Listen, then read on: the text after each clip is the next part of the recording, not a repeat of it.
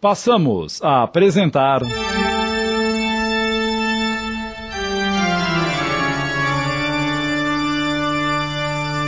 O Mistério do Sobrado. Minissérie de Júlio Carrara em 10 capítulos, baseado numa obra de Vera Lúcia Marinzec.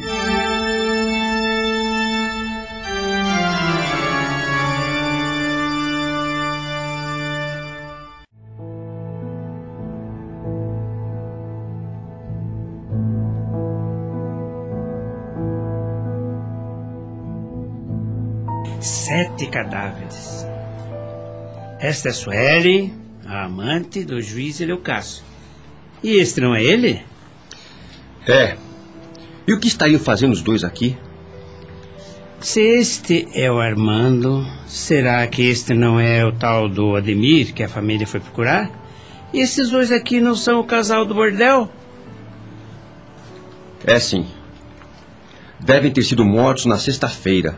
Mas por quê? Por que aparentemente pessoas que nada têm a ver uma com as outras foram assassinadas juntas? Quem fez isso? Quem?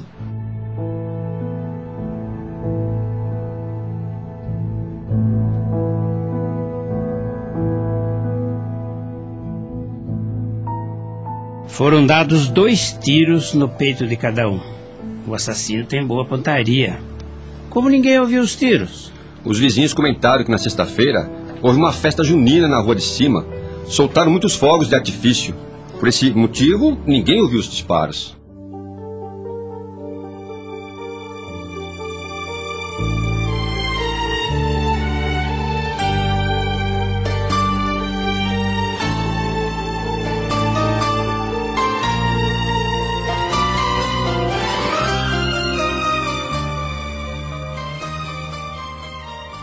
Polícia técnica chegou ao local.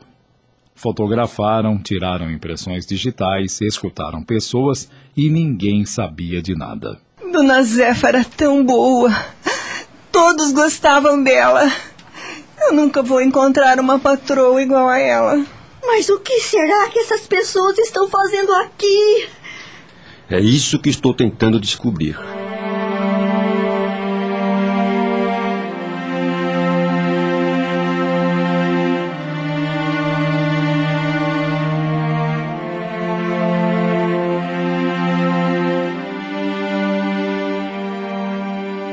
Os corpos foram levados para o necrotério. Foram chamados familiares para o reconhecimento. Eva chegou com os dois filhos e reconheceu Eleocácio. Eva observou Suelen e não conseguiu ter dó nem raiva dela. Depois do enterro, a família foi para casa aliviada. Estavam dispostos a esquecer aquele episódio e se mudaram para outra cidade.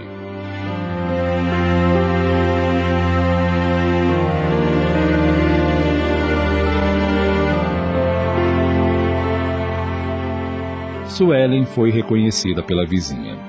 A polícia avisou o irmão dela que morava em outro estado e ele veio com a mãe. Após o enterro, entregaram a casa ao proprietário e partiram. Também não puderam ajudar o delegado Cássio nas investigações.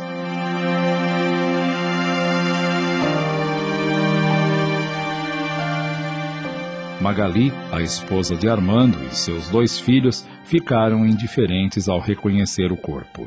Érica, filha do seu primeiro casamento, chegou minutos antes do enterro.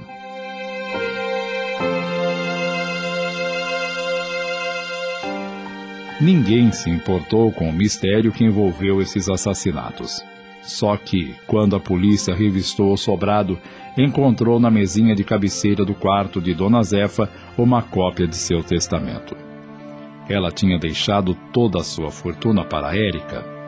Magali e os filhos, ao saber do testamento, ficaram furiosos, pois estavam arruinados. Mudaram para uma casa simples, na periferia. Ao receber a fortuna, Érica tratou de cuidar bem do que herdou vendeu os móveis, mandou pintar o sobrado e, em seguida, alugou o imóvel que foi transformado numa pensão para estudantes.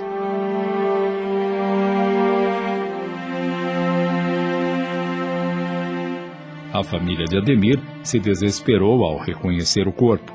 Após o enterro, A esposa e os filhos foram os únicos a cobrar uma solução do delegado Cássio.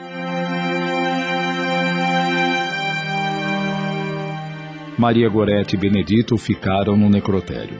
A polícia teve que buscar os caseiros para reconhecer os corpos. Nico e a esposa disfarçaram o medo e tentaram ser rápidos no reconhecimento. Disseram aos policiais que desconheciam se eles tinham parentes. O delegado os liberou e foi com sua equipe revistar o bar. A moradia foi lacrada. Como não apareceu nenhum parente, os dois foram enterrados juntos.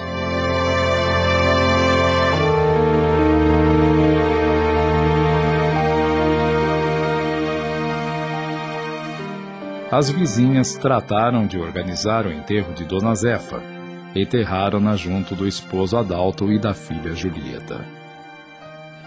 Os moradores da cidade indagavam o porquê desse crime. O delegado Cássio estudou todas as possibilidades. Não roubaram nada e a casa estava em ordem, sem sinal de luta. Não conseguiu descobrir o porquê de estarem os sete ali e se eles se conheciam que relação havia para serem mortos juntos? O caso ficou sem solução. Uma pedra no sapato do delegado Cássio, que nunca esqueceu o mistério que envolveu o crime do sobrado.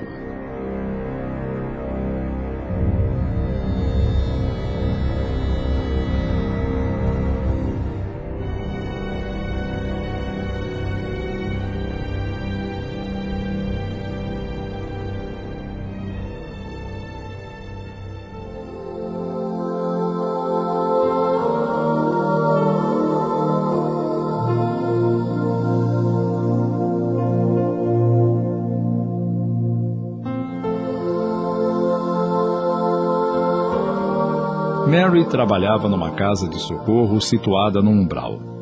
Estava no jardim apreciando as flores quando foi chamada para falar com o orientador Alfredo.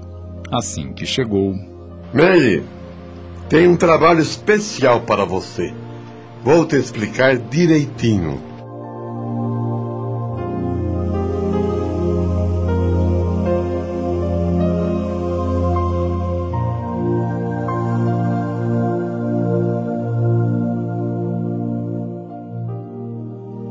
Alguma pergunta? Será que estou apta para fazer isso? Não é um trabalho para um colega mais experiente? Você é capaz e confio em você. E depois estarei por perto para te ajudar. Aqui está o relatório sobre eles. E você terá que descobrir mais informações conversando, pois sua ajuda consiste em conduzir as coisas de forma que eles mesmos falem de si. Será conversando que se entenderão. E cabe a você fazê-los entender que necessitam de socorro. Leia esse relatório e daqui a duas horas vou com você até onde estão, para que conheça o local e você iniciará o seu trabalho amanhã de manhã.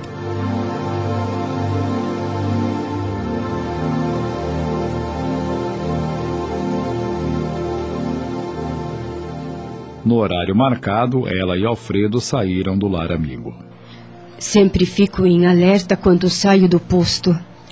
Isso é normal. Aqui é um lugar em que se deve estar sempre atento. Vamos por aqui.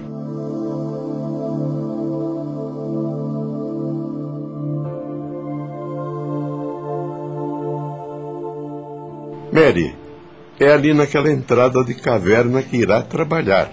Terei mesmo que ficar lá dentro.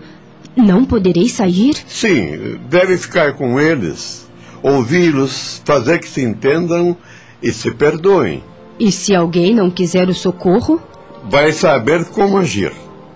A recomendação é sair com todos. Você vai se esforçar para que aconteça assim. Mas se algum for mais teimoso, nada vai te impedir de sair com os que querem mudar a forma de viver. Agora vamos voltar. Amanhã você retorna aqui para iniciar o seu trabalho. Ainda não entendo por que eu. Entenderá, minha cara. Entenderá. Estamos apresentando.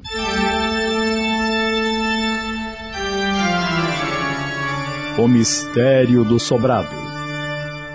Voltamos a apresentar. O Mistério do Sobrado.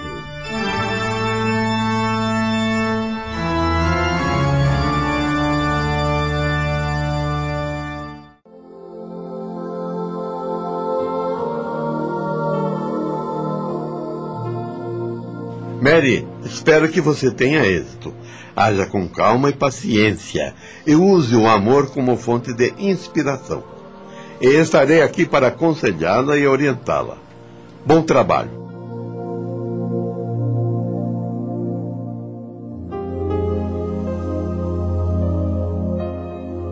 Ao chegar à caverna, Mary respirou fundo e entrou. Tudo estava sujo. Por fim, olhou para aqueles a quem tinha vindo tentar auxiliar. Os sete assassinados no sobrado, que após terem desencarnado vieram para o umbral juntos, embora achando que ainda estivessem na salinha. Bom dia, sou Mary. Ninguém respondeu.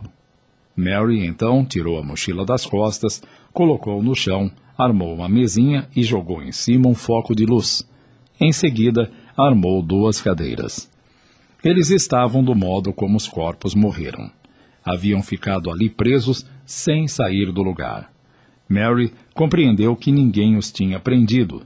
Sentiam-se assim por se acharem culpados. Também tinham seus ferimentos sangrando e, consequentemente, doendo. Em seguida, sempre ligeira, acomodou-os e limpou-os. Eles a olharam agradecidos, mas não disseram nada. Quando Mary acabou de arrumá-los, colocou sopa nos pratos e deu um pão para cada um. Comeram em silêncio. Esperou que acabassem de comer, recolheu os pratos, deixando ao alcance deles o copo com água. Eles pareciam mais aliviados. Bom dia, sou Mary. Por favor, queiram se apresentar. Sou Suelen. Obrigada, nos ajudou muito com esse curativo e alimento. Uh, sou o juiz Eleucácio. Ah, não, não, só ele, Eucácio. Juiz foi apenas um título que recebi. Obrigado, dona Mary. Uh, por favor, só Mary. Eu quero ser amiga de vocês. Acho que nunca tive uma, mas agradeço também. Me sinto melhor. Sou Maria Goretti. E eu sou Benedito. Deus lhe pague. Eu sou Ademir. Muito obrigado. Eu sou Armando. Temos sofrido muito. Nunca pensei que mortos sofressem assim. Você está sendo muito boa nos ajudando. Só não entendo o porquê da tia Zefa estar aqui. Não me parece justo. E a senhora, quem é? Sou Josefina. Zefa, a antiga proprietária do sobrado. Obrigada. Devo ficar sentada? Uh, sim, por favor. A senhora e o Eleucácio devem ficar sentados. Não acha que devemos todos nos chamar pelo nome? Se você pediu para chamá-la de Mary, não me chame de senhora. Mas o que você veio fazer aqui? Vim ajudar vocês. Por favor, será que não pode me dar notícias dos meus familiares? Sim, posso. Tenho algumas informações no relatório. Sua família sentiu muito seu desencarne. Acham que te mataram porque você viu o assassino e, e que tudo aconteceu por culpa do seu Armando. No que eles estão certos. Não foi, não. Eu não obriguei a nada. Morreu por sua própria culpa. Não comece. Larguem de culpar um ao outro. Continue, por favor, Mary. Sua esposa teve que trabalhar, arrumou um emprego e não se casou novamente. Seus filhos casaram, têm filhos e ela mora com um deles. Vivem bem. Meus filhos são honestos? São. Trabalham honestamente e dizem seguir o exemplo do pai. Exemplo? Eles não sabem o que fiz. Ainda bem. Se são honestos, provavelmente não virão para cá quando o corpo físico morrer. Obrigado, Melry. Eu também queria saber de minha família. Sua esposa e seus dois filhos, Eleucácio, sentiram muito o fato de ter desencarnado com Suelen. Mudaram de cidade. Seus filhos estudaram, são formados. Estão bem e preferem não comentar o assunto nem pensar em sua desencarnação. Sua ex-mulher se casou de novo. Minha Eva? Se casou? Por que esse espanto? Você queria que ela ficasse esse tempo todo cultivando sua memória? Ela era minha esposa. Eu pensava que me amasse. Eva está feliz com o novo marido? Está. Mas lembro a vocês que estão aqui há muitos anos. Eva desta vez está bem casada. São felizes e seus filhos gostam dele. Sua mãe Suelen sentiu muito seu desencarne. Ela também desencarnou e está numa colônia. Ela tem orado muito por você e pedido seu socorro. Mamãe, nunca fui boa filha. Benedito, como você não dava notícia aos seus familiares, eles nem sabem que você desencarnou. Mas quem se lembra de você é seu filho. Filho? Teve um filho e não me disse. Ele nasceu de uma pequena aventura e ficou com a mãe. Mary, você pode me dizer dos meus pais? Estão encarnados, velhos e doentes. Acham que está longe que nem se lembra deles. Você, Maria Goretti. Já sei. Não tem ninguém que se lembre de mim. Sinto dizer, mas é isso mesmo. Você pode me dizer se alguém achou o dinheiro que escondemos na casa? Sim, acharam. O Nico, seu empregado. Era uma boa quantia. Zefa, você deixou muitos amigos. Era querida e ainda é lembrada. E meu marido Adalto e minha filha Julieta? Ele sofreu um pouco com a desencarnação, mas agora está bem. Mora numa colônia com Julieta e eles têm pedido muito por você. Julieta sofreu ao desencarnar? Não. Perdoou e foi socorrida. Foi ela quem ajudou o pai. E eu? Não tem notícias para mim? Sim, tenho. Sua filha Érica herdou toda a fortuna de Zefa. Magali e seus dois filhos passaram por dificuldades quando você desencarnou. Ficaram pobres e um dos seus filhos foi preso. Érica os ajudou. Vivem os três juntos e sempre atrapalhados, dando pequenos golpes e fazendo trapaças. Não pensam em mim, não é? Não. Vamos continuar conversando. Peço-lhes que falem de si. Que motivos têm para estar aqui após o corpo físico de vocês ter sido morto? Cada um falando de si, espero poder ajudá-los. Talvez você tenha razão, Mary. Falar vai nos fazer bem. Mas gostaria de saber quem nos matou e por quê. Eu não sei, mas creio que conversando descobriremos. No relatório não há nada escrito sobre isso. Não conhecia aquele rapaz que atirou na gente. Já me esforcei e não me lembro. Conhecia muitos homens, mas ele tenho certeza que não. Motivos para ser assassinada? Creio que os tive. Gostaria de saber quem foi e por quê. Isso também tem me intrigado. Quem nos matou? Por que motivo? Fui ameaçado de morte várias vezes. E é incrível que tenha acontecido. Estou curioso para essas respostas. Espero descobrir. Eu fiz boas coisas também. Será que isso não conta? Lembro que ajudei amigas, fiz favores, emprestei dinheiro. Fez esperando algo em troca, não foi? Talvez, mas emprestei. Penso que nossas boas ações não foram o suficiente para anular as ruins. Por que será que aqui só pensamos nas más ações? Porque foi por elas que viemos parar aqui. É. São raras as pessoas que, estando encarnadas, só fazem boas ações, como também as que fazem só más. Nós que estamos ainda caminhando para o progresso, sempre temos boas e más ações.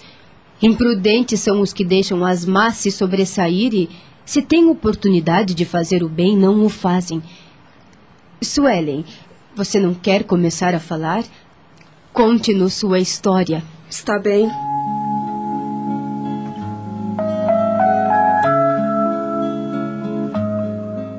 Nasci numa família de classe média baixa. Tive uma infância cheia de complexos, querendo ter objetos caros. Resolvi que para ter o que queria, devia me casar com alguém de posses financeiras.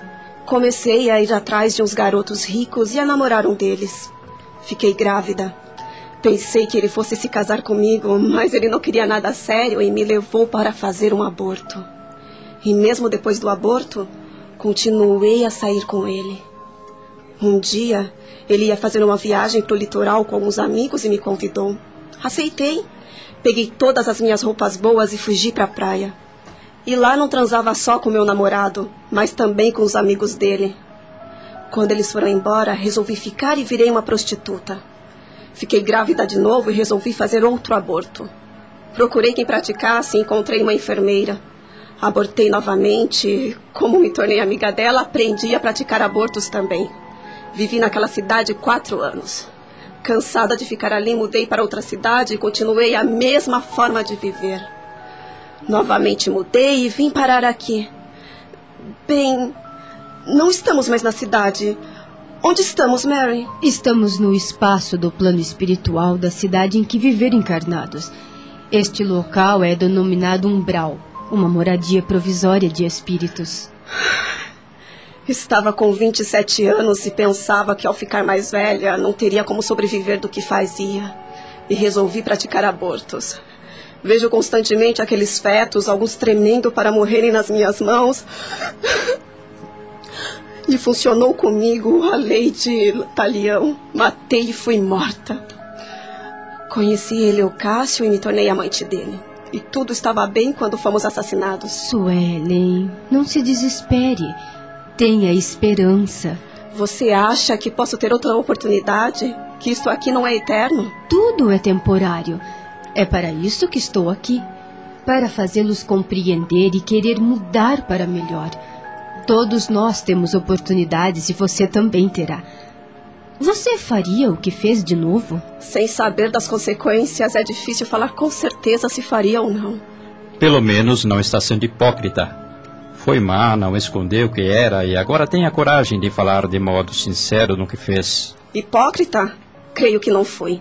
Mas isso não anula o que fiz. Quer falar mais alguma coisa, Suelen? Nunca pensei que ficar presa fosse tão ruim. Aqui estou condenada a não sair do lugar. Não gosto de viver aqui. Foi e está sendo o meu grande castigo. Não há castigo. Somos atraídos para lugares que fizemos por merecer. Ao errar, nos desarmonizamos e é preciso nos harmonizarmos. Mas quando recusamos essas oportunidades, a dor vem nos ensinar. Pelo próprio bem de vocês, é necessário harmonizarem-se com as leis divinas.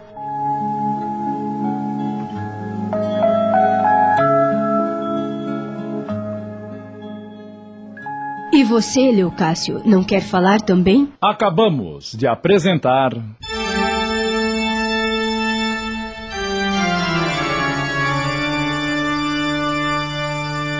O Mistério do Sobrado.